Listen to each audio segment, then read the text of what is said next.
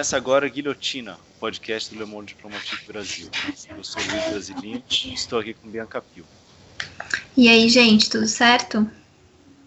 Bom, no episódio de hoje a gente vai conversar com a cantora, compositora e atriz Preta Ferreira. Oi, Preta, tudo bom? Oi, gente, tudo bem vocês? Antes de começar a entrevista, temos uma novidade. Estreia na terça-feira que vem, dia 15 de dezembro, o podcast Terra Arrasada Histórias da Pandemia na Amazônia. Uma série de cinco episódios do Le Monde Diplomatique Brasil com apoio do Rainforest Journalism Fund, em parceria com o Pulitzer Center. A produção é do Fábio Zucker com a Trovão Mídia. Vamos conferir no trechinho do trailer. Aqui, nesse podcast, você vai escutar pessoas diretamente impactadas pela pandemia nesse lugar de proporções continentais, mítico e ao mesmo tempo com grandes concentrações urbanas. Um lugar que na verdade ainda é pouco conhecido para quem não vive ali, a Amazônia.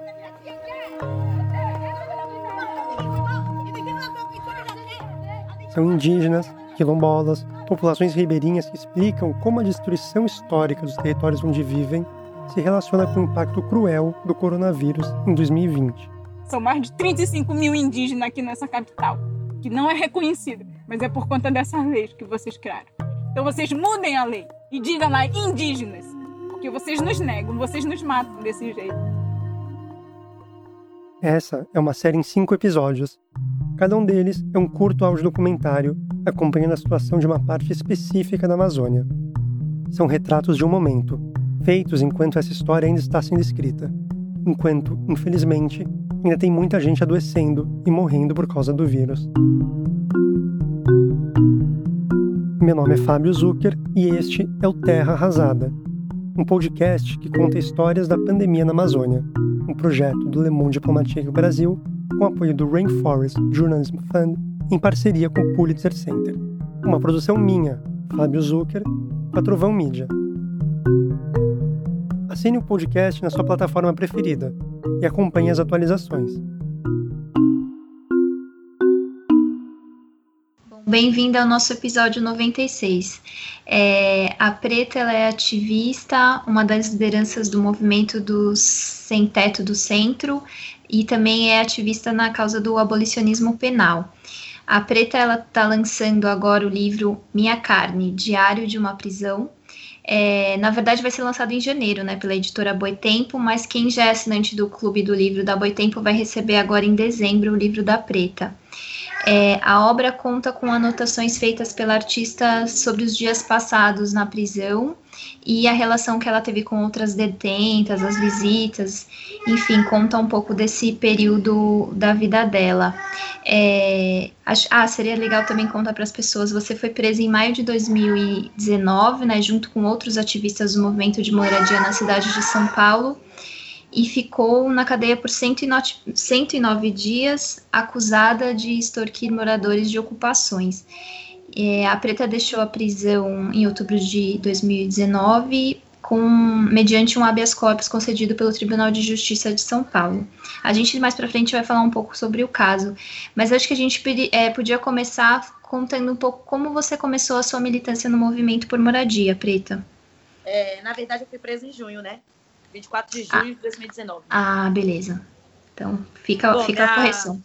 Minha luta no movimento de moradia começou pela necessidade, né? Como todos os brasileiros que desse país que precisam de moradia, é através da necessidade. Então, minha luta começou quando eu passei a morar em ocupação, quando eu vim da Bahia é, para São Paulo, e aí que eu comecei a morar em ocupação, e aí que eu conheci a luta através do movimento de moradia. Então, comecei na pré-adolescência, quando vim de Salvador para São Paulo.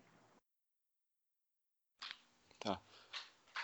E aí, é, será que você podia contar é, esse episódio aí da, da, prisão e também falar um pouco sobre o, o caso, né? É, a gente sabe que né, essa é uma forma clássica aí de, de criminalizar os movimentos sociais, né? Você foi envolvida com aquele caso do, do, do, prédio que desabou ali no lado do Paissandu, né? Você podia é, contar um pouco uhum. aí para quem não se lembra muito bem? Bom, eu fui presa né, na, né, nessa levada de criminalização dos movimentos sociais, conforme prometido por João Dória e Bolsonaro, né, que era um, um plano de campanha deles. E devido à queda do Wilton Paz, né, do edifício Wilton Paz, todos os movimentos de moradias em São Paulo foram criminalizados, incluindo o meu MSTC, um movimento que nunca teve ligação com o Wilton Paz. É, eu, como liderança de movimento do MSTC, que respondo pelo MSTC, nunca fui no Wilton Paz, não conheço, é, nunca conheci ninguém do Wilton Paz. E a gente acabou sendo criminalizado juntos, né? Mas é, é, há uma grande distorção, né? Quando se fala em criminalização. Por que, que o, o movimento que estava no Wilton Paz que é o criminoso? Por que, que são os movimentos sociais que são os criminosos, sendo que moradia é um direito básico constitucional? Por que, que os governantes não viram esse prédio antes? Por que, que esses governantes nunca atenderam aquelas famílias que precisavam de moradia antes? Por que, que existe um déficit habitacional tão grande na cidade de São Paulo, é, onde existem mais prédios abandonados do que pessoas precisando de moradia e pessoas morrem de frio em São Paulo? Então, a gente precisa descaracterizar quem são os verdadeiros criminosos, né? Criminoso é quem está aí no poder e não conta com os direitos constitucionais à moradia, porque moradia é um direito básico, o nome já diz, né? Direito. Então, o direito tem que ser cumprido. A função social da propriedade ela tem que ser cumprida, tem que ser exercida. Então, os criminosos não são os movimentos de moradia. O criminoso é quem não cumpre com essas funções sociais. Sim, e Preta, você podia con contar para gente livro também, né? É, os relatos que você traz, qual, qual foi. Se a ideia já surgiu tendo lá na cadeia, você já começou a fazer as anotações, como, como foi esse processo de criar também? O livro chama-se Diário da Prisão, Minha Cara Diário da Prisão. Esse livro foi escrito na prisão. Eu venho narrando aí a história desde o dia 24 até o dia da minha saída. Então, ele foi escrito é, do dia 24 de junho até o dia 10 de outubro, todo escrito na prisão as partes que não foram escritas na prisão são as partes do meu encontro com Angela Davis e com algumas outras coisas que aconteceram depois da minha saída, né? Mas eu, vou, eu venho narrando é, como era o meu dia a dia dentro da prisão, como eu encontrei com outras mulheres, a história de outras mulheres, é, venho falando do sistema prisional, de como eles tratam as pessoas na prisão, porque as pessoas estão sendo presas injustamente, principalmente, é, não é para cumprir é, nenhum tipo de, de prisão, né? Mas está sempre a ser torturada, porque aqui no Brasil as pessoas são presas para serem torturadas quando há falta de, de realmente de um acompanhamento, quando há falta de, de outras coisas, diversas coisas que o ser humano, de necessidades supridas do ser humano, é tortura. Então, as prisões são construídas para isso. Então, eu vou narrando esses fatos e narrando como outras mulheres é, que cometeram crimes ou não também viviam na prisão e como era a forma de tratamento dessas pessoas, né? A gente vê aí, é, nos presídios que eu passei, a maioria das mulheres mataram seus companheiros, né? Mas aí a gente se pergunta no, por que, que essas mulheres mataram seus companheiros, né? Quantas, quantos pedidos de socorro essas mulheres não fizeram? Então, antes de matar esses companheiros, elas pediram, gritaram por socorro e não tiveram por socorro. Então, vou narrando todas essas histórias para a gente entender como funciona a justiça desse país e sobre a seletividade do Brasil. Preta, para a gente entendendo aí melhor o, o que aconteceu, talvez você podia falar é, como é que essa acusação de extorsão foi entendida aí como a necessidade da prisão preventiva e que te levou a ficar presa por aí mais de 100 dias? Não, a necessidade da prisão preventiva não foi somente por essas acusações, né? Eu fui presa no dia 24 e no dia 26 apareceu uma testemunha dizendo que eu fui à casa dela, mas eu estava presa. Hum. Então, a juíza, ela decretou minha prisão, que, ia, que seria de cinco dias, decretou essa prisão aí preventiva, aí onde eu fiquei até o dia 10 de outubro. Então, há uma série de erros, erros, né? Erros nesse processo, há uma série de acusações descabidas, há uma série de coisas que me impedem, que me impediam, né, de estar em liberdade. É, Nesse processo constava que eu tinha, que eu aliciava as pessoas a tirarem o título de eleitor e votar no PT. E a juíza pediu para investigar o TSE, para ver qual, a minha qual era a minha relação com as urnas eletrônicas, como eu podia é, falar isso para as pessoas. Então, a gente sabe sobre o que, que a gente está falando, né, gente? A gente está falando da justiça brasileira, onde condena pessoas pretas simplesmente pela cor da sua pele, onde a especulação imobiliária na cidade de São Paulo é muito grande. Então, tem as acusações, mas não tem as provas. Então, são, uhum. só, são somente falas de pessoas, né? Mas não tem provas. Sim, e, e, e, o caso aí, como é, que ele, como é que ele andou, Preto? Como é que tá? Eu sei que você ainda não, não foi nem julgado na primeira instância, né? Não, ainda não. O processo está parado, né? Agora que o doutor Augusto de Arruda Botelho, que é um dos meus advogados, conseguiu quebrar algumas liminares, principalmente a liminar que me proibia de entrar na ocupação. Eu fiquei durante um ano e cinco meses sem pisar no movimento que eu ajudei a, a criar, né? E, a, e nas ocupações que, em que as pessoas, os moradores dessas ocupações, onde me, me tem ainda, né? Como referência, como liderança, e, e eu não podia entrar nas ocupações. Então, agora que eu voltei para as minhas atividades do MSTC. Uhum. É, uma coisa impressionante que chama muita atenção na, na, leitura do livro é isso, né? Como esse processo foi acontecendo é, sem que você passasse por algum processo, né? Algum julgamento Exatamente, e tal, sem né? benefício da dúvida, né? No, é, reprimária, nunca cometi nenhum crime, nem esse, nem esse que me acusa eu cometi, não cometi nenhum crime. Então, é, eu, como todo brasileiro normal, né? Se fosse um homem branco, se fosse uma mulher branca, não estaria presa, né? Não seria preso. Não tive benefício da dúvida, tive dois H6 negados, onde me chamavam de perigo para a sociedade. Mas qual sociedade? Dos senhores feudais, né? Do patriarcado. A gente realmente se torna um perigo quando a gente fala com a base, quando a gente mostra que direitos constitucionais têm que ser garantidos. Quando a gente fala com a massa, realmente a gente se torna um perigo, né? Mas é, esse processo serve, serve também para a gente ver não só a questão da criminalização dos movimentos, mas também a criminalização de pessoas, e principalmente pela cor da sua pele. Todas as pessoas que foram presas são pretas. É, então a gente ia te perguntar um pouco é, sobre encontro na você passou, né? Porque você é, passou por, por Franco da Rocha, por Santana. Como é que foi a situação que você encontrou nesses lugares? Olha, tem uma parte do livro que eu falo sobre a comida do Franco da Rocha, né? A comida de Franco da Rocha vem com pedaço de rato. Para vocês terem noção do tratamento que o ser humano recebe dentro das prisões.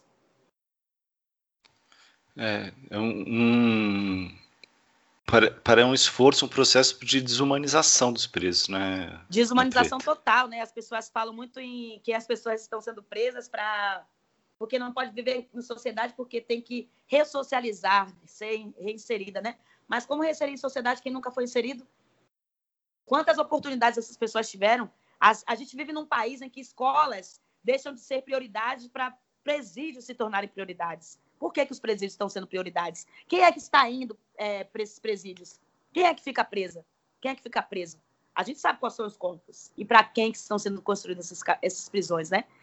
Então a gente sabe é, e isso não é uma coisa que eu estou inventando, isso não é uma coisa que eu estou aqui apenas relatando. A gente viu agora aí o caso de uma juíza que condenou um rapaz simplesmente pela cor da pele dele.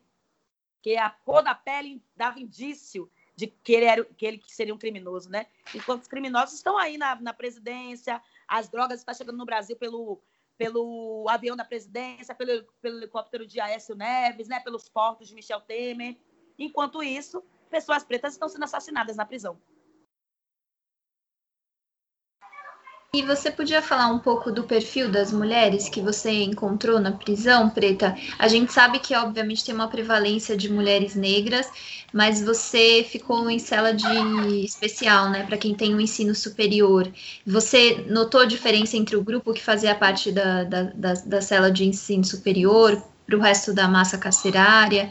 É, e também acho que seria interessante falar que, é, dos crimes, né? Você comenta um pouco do, do envolvimento normalmente relacionado com o um companheiro dessas mulheres, enfim. Bom, a prisão, é, existe uma apartheid dentro da prisão, né? Essa, cela, essa tal cela especial é uma apartheid e onde colocam as presas numa das condições melhores que as outras, né? Quem determinou que uma é melhor que a outra, né? Então, até dentro do presídio, a gente vive aí essa seletividade, né? A maioria das mulheres eram brancas, em sua grande maioria. Todas brancas, na cela especial. Eu fui uma das primeiras pretas, uma das primeiras mulheres pretas a chegar na série especial. E mesmo assim, com muita dificuldade, porque meu diploma não foi aceito, né? No, a princípio. Porque mulher preta não tem diploma, segundo a sociedade. Porque diploma só foi feito para as pessoas brancas. Então, antes de ir para Santana, eu, meu diploma foi, foi recusado. Meu diploma tem carimbo do MEC, tem, tem selo do MEC, né? Mas mesmo assim foi recusado, porque eu, talvez eu seja, eu para eles eu fosse uma falsificadora também de, desse, desse diploma, né? Então a, a sede especial é uma parte dentro do presídio e há sim uma, uma seletividade. É, Preta, a Juliana Borges, que escreveu o prefácio do, do seu livro, e ela também deu uma entrevista para gente recentemente sobre o livro dela, ela fala, ela usa essa analogia, né, que as prisões são um espelho da sociedade. É, pelo que você viu é, lá, pelo que você sentiu na pele, você concorda com essa definição dela? Total, e foi até a Juliana Borges mesmo que me salvou, né? Quando quando eu fui presa, eu, eu já tinha lido Juliana Borges, né, que me explicou muito sobre presos políticos, né, eu, eu preso político, que me fez entender e me fez trabalhar também dentro do presídio com outras mulheres. Eu concordo plenamente, porque a Ju é uma das abolicionistas penais que fala na linguagem acadêmica. Então, a Juliana, ela me fez, me fez sim enxergar por outro lado, antes de ser presa, né? Eu sempre acreditei também que as pessoas é, precisavam de oportunidades, mas a Ju me esclareceu muito, ela é muito esclarecedora. E não somente para mim, mas eu acho que ela fala sobre necropolítica numa linguagem mais acessível.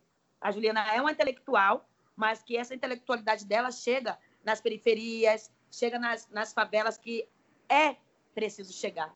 Então a Juliana ela tem esse, esses traços. É, e Preta, para além dessa questão né, da maioria da, das mulheres da sala especial serem brancas, eu queria que você comentasse um pouco sobre o, o tipo de crime que você é, viu que as mulheres cometeram lá, né? Você relata um pouco no livro que às vezes tem muita relação com o companheiro dessas mulheres, enfim.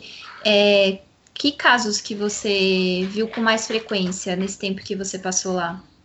Olha, as mulheres, em suas grandes maiorias, são, estavam lá, eram advogadas, né?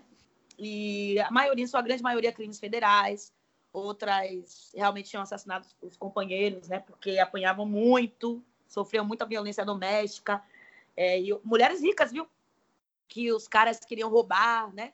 Então, para não serem roubadas, para não apanhar mais, para não sofrer mais violência doméstica, chegaram ao ponto de perder, sim, o, o limite e assassinar esses homens. E aí é, é, o que a gente fala, né? Antes dele do que eu. Quantos pedidos de socorro essas mulheres não já fizeram, né? Agora, outras são crimes federais, cometeram crimes federais. Não eram crimes assim, tipo, é, furto, pequenos furtos, sabe? Não eram sobre isso. Era coisa bem grande mesmo. Uhum. É, Preta, nessa é, prisão especial você ficou é, na, na, na, maior parte do período, mas foi na, no período final. Mas você também teve uma relação com, com as outras presas, né? É, nos primeiros momentos, no, né, em Franco da Rocha, se eu não me engano, no, no centro, na, na, delegacia aqui em São Paulo ainda, né? É, você podia contar um pouco sobre esse período e também sobre o perfil, e aí, o perfil de quem você encontrou nesses olha, momentos? Olha, quando eu, assim que eu fui presa na primeira semana, eu, eu recebia muita visita de muitas pessoas influentes, né? Então, eu fui vendo aqueles casos ali em que aquelas pessoas não deveriam estar presas, que eram casos que poderiam ser, é, ser solucionados rapidamente. Então, eu usei da, dessas pessoas, da influência dessas pessoas, para tirar essas pessoas, essas mulheres da prisão. E aí eu consegui fazer isso através dessa influência. Eu falei, eu não vou sair daqui agora porque eu sei que os caras querem foder com a minha vida. Então o que, que eu vou fazer? Eu vou conseguir, vou tentar solucionar a vida de outras mulheres. Então eu consegui, com essas influências, libertar duas mulheres na primeira semana que eu fiquei presa. Então eu usei da influência que ia ser para mim, para libertá-las, porque a gente tem que falar de justiça, mas quando a gente fala de justiça, não se refere somente ao meu corpo. A justiça não pode somente me vestir. Então foi isso que eu fiz. E isso deixa claro que elas não deveriam estar presas, né? Que de... Exatamente. e é, é, descabido. Por que, que, essas mulheres continuaram presas? Tinha mulheres lá que, que estavam é, três, quatro meses por crime que realmente elas não tinham cometido. Então eu comecei a, a, a dar lugar de escuta, comecei a escutar essas mulheres e, e fazer com que essas mulheres fossem ouvidas por outras pessoas também. Uhum. E, Preta, você fala assim, você falou agora dos casos das mulheres que estão presas por terem é, matado o marido, né, uma coisa assim, uhum. é, mas, ao mesmo tempo, em determinado ponto de vista, você fala que a grande maioria das mulheres ali que você conversou, né, claro que não é uma, uma pesquisa, né, mas a grande maioria estava presa por causa de homens.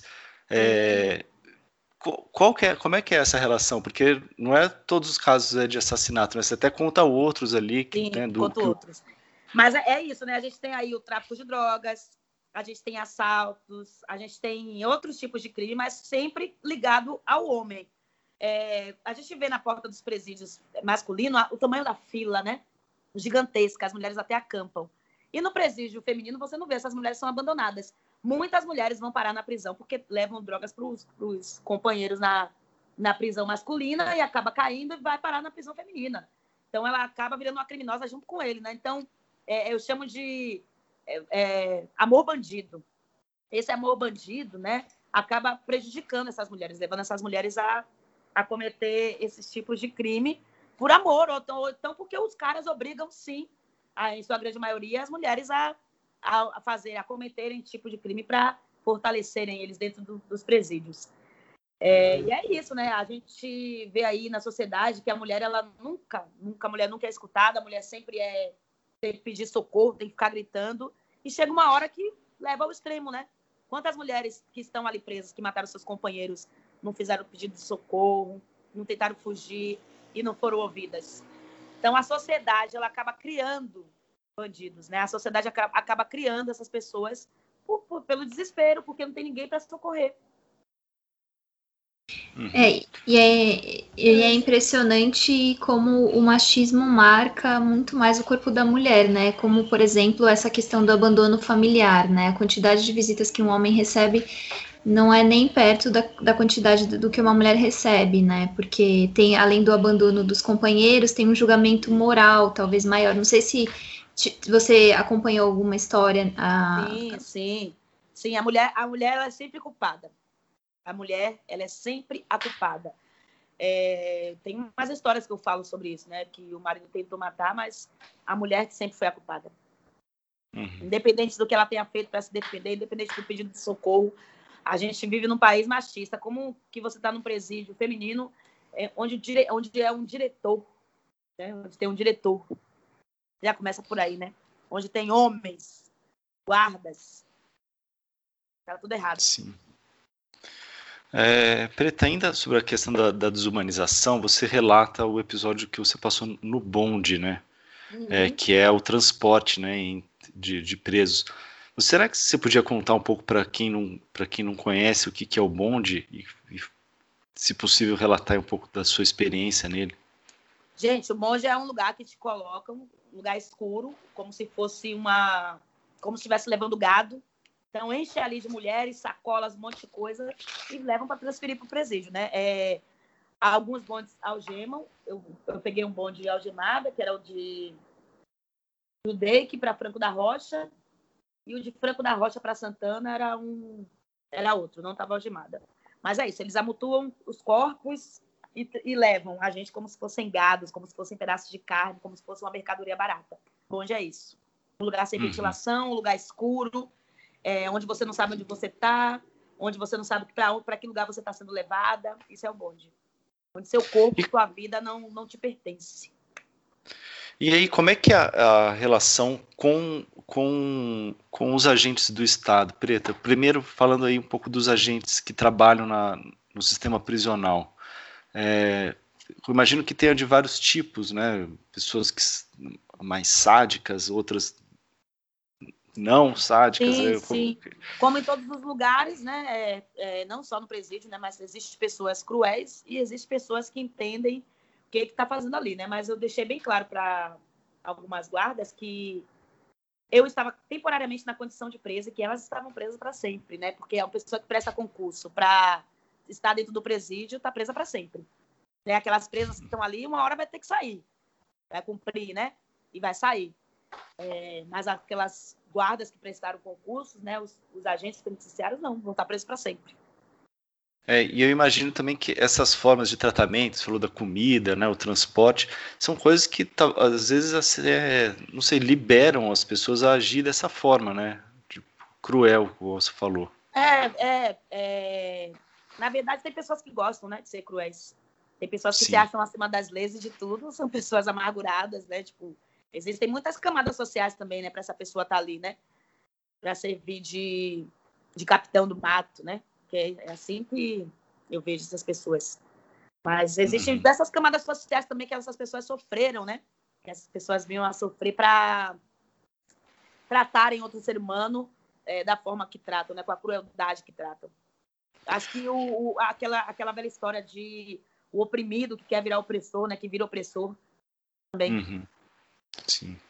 E, e com relação à, polícia, Preta, como é que foi a, a, relação? Bom, com relação à polícia não tem nada. Ninguém tem relação com a polícia, gente. A polícia entrou na minha casa, invadiu minha casa com a arma na cabeça, mandou as crianças saírem do quarto, mandou todo mundo sair do quarto, me levou para dar um depoimento. E até hoje eu tô aí, né? Nessa luta. Não tem relação com a polícia. A polícia, ela, ela tá, tá aí para para cumprir o que, o, o que mandam, né? Ou às vezes para forjar. Que essa é a polícia que a gente tem. E não venha uhum. me dizer, não venham vocês me dizer que é mentira, que eu estou aqui falando uma coisa que não é verdade. Quantos casos a gente sabe de, de pessoas que foram forjadas? No presídio eu conheci diversas mulheres que foram forjadas pela polícia. E elas provaram que era mentira da polícia. Mas é assim, né? Entre a, a palavra de um policial, entre a palavra da polícia e de um cidadão e um corpo preto, a, a palavra da polícia vai valer sempre mais, né? Porque eles são pagos para matar, eles são pagos para entrar em favela durante uma pandemia, assassinar pessoas, eles são pagos para entrar em Paralisópolis, né? Pisar em nove pessoas. A polícia de São Paulo é paga para isso. Uhum. É, e falando de uma forma ideal, assim, o papel da polícia não devia ser acusação, né? Mas é, né? Mas é, exatamente. A polícia não é acusação, ela já é a própria condenação. não é acusação, ela já condena. Sim. É, e, e, Preta, o fato do seu caso ter ganhado uma, uma certa visibilidade, você receber é, muitas visitas, né? Visitas de pessoas conhecidas, pessoas importantes, políticos, fez com que você é, assim, desse uma esperança para as outras companheiras que estavam com você e ao mesmo tempo melhorasse a relação com algumas pessoas dentro da prisão, né? É, na verdade, né, é, meu caso teve muita repercussão, né? Então eu utilizei dessa repercussão para tentar amenizar o sofrimento de outras mulheres, né? Eu não, quando eu gritei liberdades pretas, eu estava me referindo a outros corpos, né? A outras pessoas presas. Toda hora a gente vê casos de, de pessoas pretas sendo presas nesse país. Toda hora um preto é acusado de cometer crime. E essas pessoas não têm o benefício da dúvida, né? Então, é, essas visitas que eu recebi, eu, essas, é, todo, toda essa visibilidade que eu recebi, eu transferi para essas outras mulheres também. Existiam 3 mil mulheres no pavilhão. Eu era só apenas mais uma, mais uma, né? Então, eu não queria que é, tudo aquilo fosse para mim. Então, eu dividi para elas também, né? Uh, Bianca, para um pouquinho. Só começou, caiu, uhum. tá caindo uma chuva do cão aqui. Eu queria saber se está atrapalhando muito o som aqui. Não. Se tá vazando. Não? Ah, não, beleza. Só porque eu estava preocupado se eu tinha que fechar o microfone sempre ou não. É, Bianca, você quer perguntar ou eu pergunto? Eu acho que eu, eu pergunto. Manda, fala, fala isso. Você falou um pouco, mas acho que seria interessante. É, 3, 2, 1. Preta, é, você falou aí um pouco sobre né, a campanha e tal, mas eu queria saber como é que era, você fala, até usou esse termo no, no livro, que você era uma presa famosa, né? Como é que era essa, essa dinâmica aí na, na prisão? Ah, eu, eu na prisão falava com todo mundo, velho. Na prisão eu era. É, passa, eu era famosa porque passava toda hora na TV, né? Meu rosto estampado na TV, toda hora ia lá uma, é, alguém querendo me entrevistar, né? Uma emissora ou, ou, alguma revista querendo me entrevistar. Então, eu era famosa porque, além dessas presas saberem disso, também os funcionários, o diretor, todo mundo sabia, né? Quem era eu. E tem uns trechos que eu vou contando também, vou contando até sobre uma, uma, uma guarda que riu da minha cara quando eu escrevi uma carta para o Papa e outra para o Lula. Né? E eu hum. queria falar que eu tenho resposta dessas cartas, e hoje quem está rindo da cara dela sou eu, né? Então, é muito engraçado esse tipo de coisa. Mas eu não posso ficar falando muito aqui para vocês, porque vocês estão perguntando tudo sobre o livro. Parece um resumo. Não, gente, o livro tem que ser lido porque tem muita história interessante. Eu acho que é, é um livro que nem a Juliana colocou no prefácio. Você lê em uma sentada, porque é, acaba aprendendo mesmo. Então, assim, a gente tá pedindo é, para você contar um pouco algumas coisas, mas é para despertar mais interesse. Aham. É. É, e a preta não tá contando tudo, não. Ah, tá nada. É. É, tem umas coisas muito boas mesmo, verdade. Tem umas coisas que, aí que são segredos, gente. Vocês vão ter que ler, realmente. Não, o Preta, mas então já que você falou, essa parte não está no livro, né? Você recebeu uma você recebeu resposta então do Lula e, da, e do Papa para suas cartas. O que o que, que eles tá falaram? Livro, sim, tá no livro, tá no livro. Então, tá, o Francisco me mandou uma carta, né, gente? Lula me mandou uma carta quando Ah, então falha minha. Tá no livro. Tem uma carta do Francisco. Caraca. É. Então, uh, e aí, ô, Preta, a gente está falando disso. E como é que foi então essa campanha? que você podia falar da, da, da campanha, né, em, em torno da, da, sua libertação, né? Nossa, pessoal... eu fiquei, eu fiquei muito surpresa, né? É, eu tenho uma relação muito boa com pessoas. Eu sou uma pessoa que, que agrego muito, né? Que faço pontes e que acredito no ser humano mesmo, porque eu acho que todo mundo precisa de oportunidades. Eu não esperava tanta repercussão assim, viu? Mas eu sempre trabalhei com, a, com mídia, sempre trabalhei com cinema, com música, né? Sempre, eu, eu sou produtora, né? É, de cinema e, e, de, e de música. Então, eu trabalho muito com isso, né? Eu trabalho muito com isso, então convivo no meio artístico.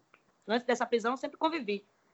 E aí, meus amigos artistas, é, me conhecendo, sabendo do meu trabalho, sabendo da minha luta, sabe da inveracidade desses fatos aí, dessa prisão, né? Então, sabendo disso, começaram o clamor aqui fora e eu achei eu fiquei muito surpresa, nossa, confesso. Não achei que ia dar toda essa repercussão assim, mas é, através disso, isso significa que a gente pode sim né, mover montanhas e que existem outras pessoas também precisando desse clamor. É, quando eu falei liberdades pretas, não era só eu. Era por isso, né? Para que essas pessoas também gritassem, para que esses artistas também gritassem por, por outras pessoas presas. E hoje está tendo uma. Eu acho que tem, tem uma visibilidade melhor, né? Depois sobre presos serem, injustos, serem presos injustamente. Eu achei que também o olhar sobre as mulheres encarceradas se viraram mais, né? As pessoas voltaram mais para esse para essas pessoas, porque não realmente não era visto antes, né? Ninguém via essas mulheres encarceradas antes de gritarem liberdades pretas, né? Uhum. É, a gente falou do, do Lula, né? E aí tem uma uma questão, uma curiosidade interessante, que vocês estavam presos ao mesmo tempo, né? Uhum. Como é que era isso? Você pensava, você pensava nessa, nessa infeliz coincidência, assim? Nossa, muito, muito. Eu sou apresentadora do Boletim Lula Livre, né? Então, isso também no processo é uma prova de que eu cometi crime. Eu tenho um DRT de atriz, gente. Eu tenho um DRT de apresentadora, eu tenho um DRT de diretora, eu trabalho com arte, eu sou paga, eles me contratam e eu falo o que eles me pagam para falar. Então, isso no processo é uma prova do meu crime. É ser apresentadora do boletim web Lula Livre. Então, a gente está vivendo um período que é, uma ditadura. É uma ditadura. Por que, que é crime eu apresentar um programa, um boletim? Qual crime que eu cometi tendo um DRT? É, e o antipetismo você viu em vários, vários momentos, o né? O antipetismo está no judiciário, minha irmã. Uhum. O antipetismo está no judiciário. A gente sabe dessa criminalização, não é só dos movimentos sociais, mas é do, do PT também, né? o maior partido de esquerda da América Latina, né? E que não perde a força. Não tem como. Bianca, quer perguntar? Eu quero, eu queria perguntar um pouco como é que foi a sua saída, né? E, e as mudanças que você viu na sua vida depois desse, desse período terrível na prisão. Nossa, Bianca, para falar a verdade, eu queria voltar para o anonimato, viu? Porque eu vou sempre ser vista no estereotipo de ex-presidiária, de a preta que foi presa, sabe? É, eu sou artista, mano. Sou cantora, sou atriz. Meu estereotipo não é de ex-presidiária, não é de pessoa que foi presa injustamente, sabe? Mas eu vou sempre ficar vista como essa pessoa, para sempre, né? Essa vai ser a tatuagem que está gravada na, gravada na minha pele. É, a minha saída foi muito emocionante, porque eu, eu estava muito indignada, estava muito indignada com a injustiça desse país, com essa seletividade toda. Tá? Estava, não, continuo, né? Eu vou ser uma pessoa indignada para sempre. Eu não vou aceitar essas imposições nunca. Mas é isso, né? E, e, mesmo eu fazendo outros trabalhos, mesmo eu ganhando prêmios internacionais, mesmo eu ganhando prêmios de cinema, eu sempre vou ser vista como a preta que foi presa injustamente, a mulher que gritou quando saiu da cadeia. Então, você sempre vai ser vista como essa pessoa. É isso que eles fizeram com o meu corpo.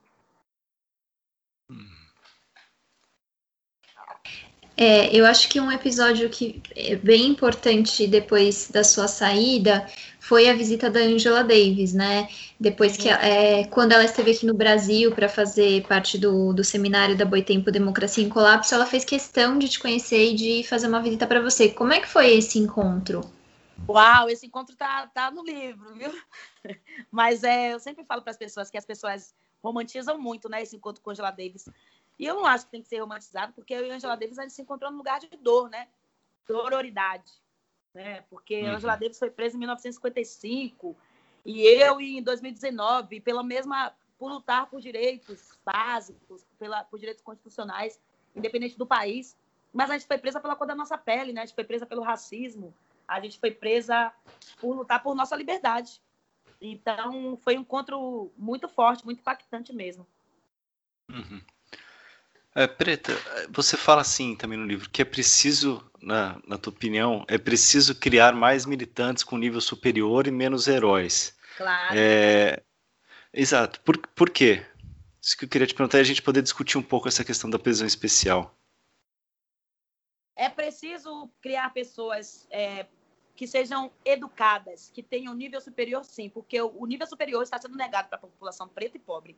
Então, se prendem essas pessoas toda hora, se matam essas pessoas a cada 23 minutos, como é que vai ser quando essas pessoas que estão mortas, estão sendo presas, tiverem nível superior e exigir seu direito constitucional na prisão também?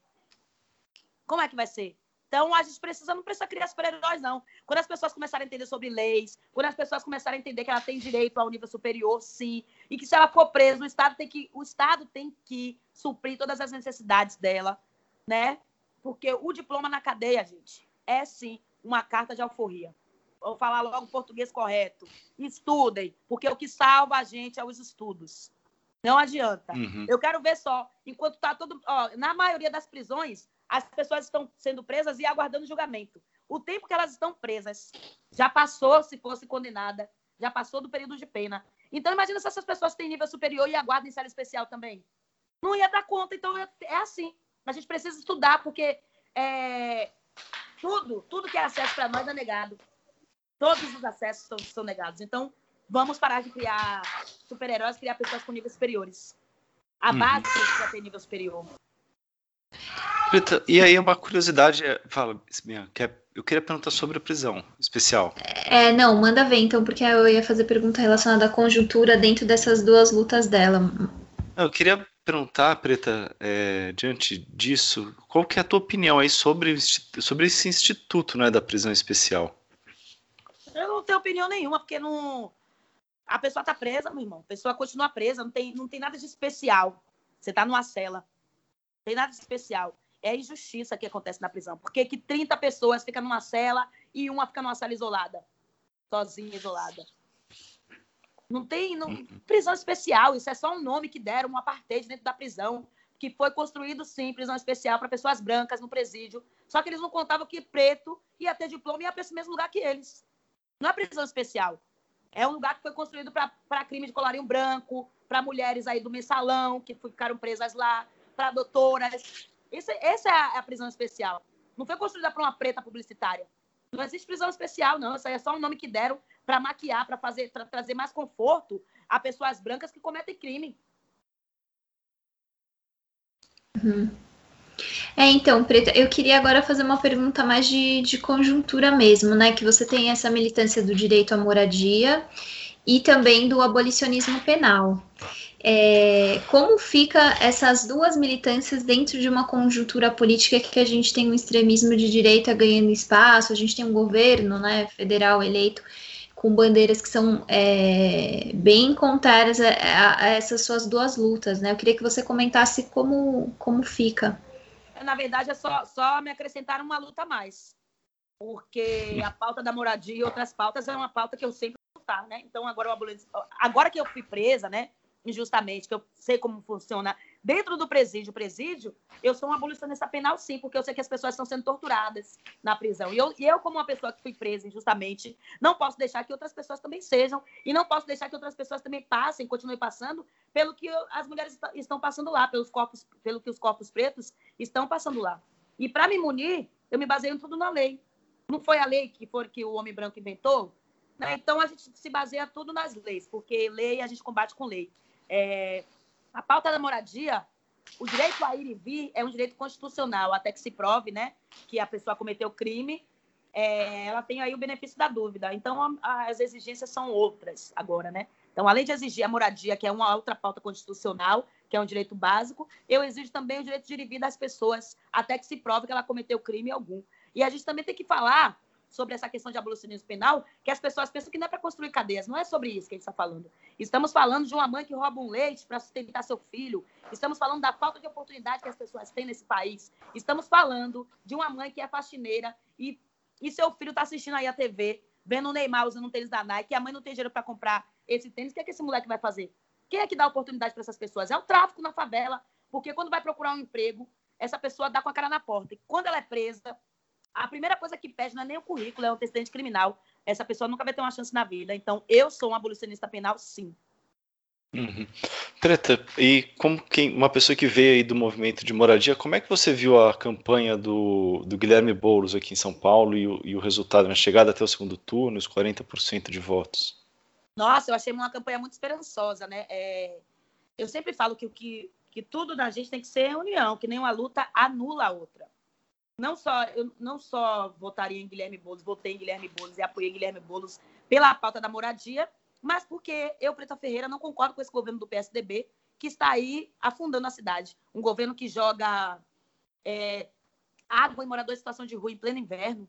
Um governo que despeja as pessoas em meio a uma pandemia. Um governo que compra voto com cesta básica na favela. Então, como é que a gente apoia um governo desse? Agora, eu quero ver, uhum. agora nessa segunda leva de isolamento social, se o Bruno Covas vai sair distribuindo é, cestas básicas nas favelas, né? Porque essa é a obrigação dele. Ou ele vai falar que não tem verba, ou vai falar que só foi possível isso na época de eleição para comprar voto. Não, a gente, tem, a gente tem que começar, a gente, a ocupar todos os espaços políticos também. Audiências públicas, a população tem que estar lá. E, e pedir também para que todos os planos de, de, campanha que foi, que foi dito durante as eleições, durante a época aí da, do horário político, seja cumprido. Então, como é que faz esse direito ser prevalecido? estando em todas as audiências públicas, votando, estando diretamente ligado à política, porque as pessoas acham que política se faz somente na hora do voto. As pessoas no Brasil não, sabe, não sabem para que serve o título de eleitor. Então, a gente precisa explicar para as pessoas, principalmente para a base, o que, que é política. Não se vende um voto por uma cesta básica. E isso é usar de má fé, isso é um crime, né? Mas, infelizmente, é uma pessoa branca. Se fosse uma pessoa preta, estava presa, né? Se fosse uma pessoa preta hum. lutando por moradia, passaria 108 dias presa. Mas como não é, né? Como é Bruno Covas e é do PSDB, aí não rola, né? Ô Preta, e, e, como é que você está vivendo a pandemia aí? Porque você saiu, né? Foi, é, foi libertada em, em, outubro, né? E aí, a partir de março, a gente começou o confinamento, né? Como é que foi esse período para você é, e essa ironia cruel aí, né?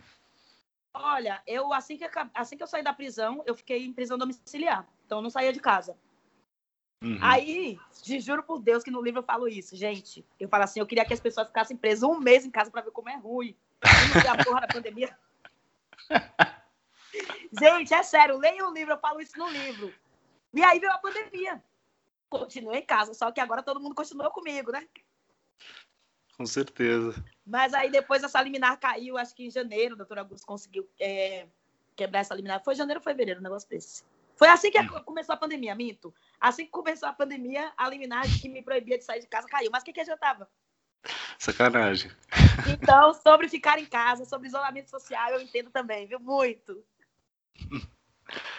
Tá. Nossa, é, a gente está tá chegando no final, né, Bianca? Aí, Preto, eu queria te perguntar também sobre, sobre o futuro e tal. Como é que tá o processo e também como é que tá sendo a sua atuação aí agora, né? É, perguntar dos projetos também que você está tocando. É. Eu, tô, eu tô agora.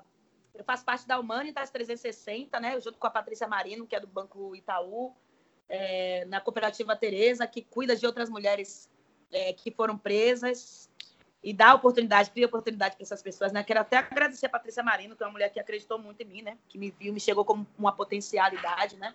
Eu acho muito, assim, muito incrível, né? É uma mulher que foi acusada de extorsão, hoje está aí com um projeto com uma, das maiores acionistas do Banco Itaú. E acabei de fazer também um, um comercial com a Mastercard, né? Como é que eu fui acusada de extorsão e estou fazendo é, projetos com essas pessoas, né? Então, fica meio dividido aí, né? É meio estranho você ser acusada de uma coisa e essas pessoas se chamarem, né? Prova mais uma vez a minha inocência, né? Que é isso, né? Mas eu tô também, além do livro que eu vou lançar agora, vou lançar umas músicas. É, tô fazendo um novo filme de, de Caru. Tô fazendo a produção desse filme de Caru Alves, que é a filha da Tata Amaral. que é uma série, na verdade. E estou também com um roteiro meu sobre o do livro também, que a gente está querendo fazer um, um filme e uma série. Então, trabalho é o que não vai faltar, gente. Aí eu agora voltei para ocupação, estou com alguns projetos sobre terapia, porque as pessoas também precisam de terapia, né?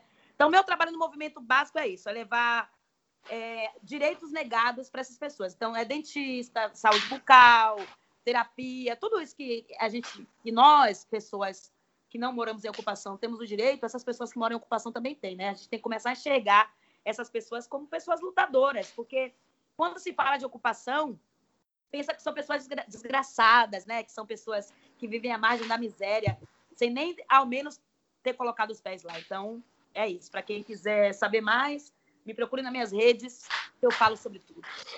Ah, Preta, você falou uma coisa que eu vou ter que perguntar. É... Voltar no assunto. Como é que é, é como é que está a sua relação ou o que, que você pode contar de suas relações com as mulheres que você conheceu na prisão e, e o que, que você tem feito agora, né, nesse sentido? São todas minhas amigas. A gente escreveu um projeto lá dentro, que eu acho que esse projeto está até no livro. E esse projeto agora está tá concorrendo a dois editais. O projeto chama-se chama O que você sabe, o que você faz com o que você sabe fazer. Então, todas elas de nível superior, auxiliando as mulheres que estão lá dentro e auxiliando as mulheres que estão saindo. Então, uhum. é, enfermeira, advogada, médica, arquiteta. Então, cada uma na sua área a, auxilia outras mulheres. Legal, é muito bacana. Parabéns, Preta, e, e obrigado aí pela entrevista. Obrigada a vocês. Ah, esqueci de falar também sobre a Casa Verbo, gente. Durante a pandemia, a gente atendeu mais de 30 mil famílias, né? É, com cestas básicas, kits de higiene é, e vacina contra a gripe, né? Não só nas ocupações, mas nas periferias e favelas de São Paulo. Porque quando a gente fala de direito básico, né? A gente fala desses direitos onde o saneamento básico não chega. Então, a Casa Verbo é um projeto de Carmen Silva, que é minha mãe, que ficou foragida, né? Durante 100 dias. E como ela não podia entrar no MSTC, como ela não podia exercer as funções dela dentro do movimento, criou-se aí a Casa Verbo para suprir a necessidade dessas pessoas. Maravilha, Preta. Super obrigada pela entrevista, viu? Obrigada a vocês, foi incrível. Muito legal, gente. Valeu. Leiam um livro, procurem no site da Boitempo e é isso. Leiam um livro, gente, vocês precisam ler o livro de uma mulher preta. Como disse aí o ministro, né, que mulher, que povo preto e pobre não, não gosta de ler, engana-se, porque povo preto agora está escrevendo um livro e contando sobre sua própria narrativa. Então é importante, você que se diz aí ser antirracista, você que usa esse discurso, é necessário fortalecer. Não basta somente ser antirracista, tem que praticar o antirracismo. Perfeito. É isso. É isso. Tá dado o recado. Bom, gente, é isso. Chegamos mais, uh, ao final de mais um episódio. A gente está com a edição nova de dezembro no ar. Quem mora em São Paulo e. É, então quem mora em São Paulo e no Rio de Janeiro já pode comprar as edições. E é isso. Quem não mora nessas cidades pode fazer assinatura a partir de R$ 9,90 por mês. É isso. E aí, nessa é semana, isso, a gente, gente, colocou no ar o nosso último episódio último. da série Cidade Livre, né, Bianca? Exatamente. Essa, essa série está muito bacana, falando sobre mobilidade urbana, tarifa zero, várias questões que envolvem essa política pública que é super importante, né? Que precisa implementar, né? Que na verdade não, não temos ainda, mas fica o convite para vocês ouvirem. E é isso. Até é semana isso. que é. vem. Até semana que vem. Tchau, tchau.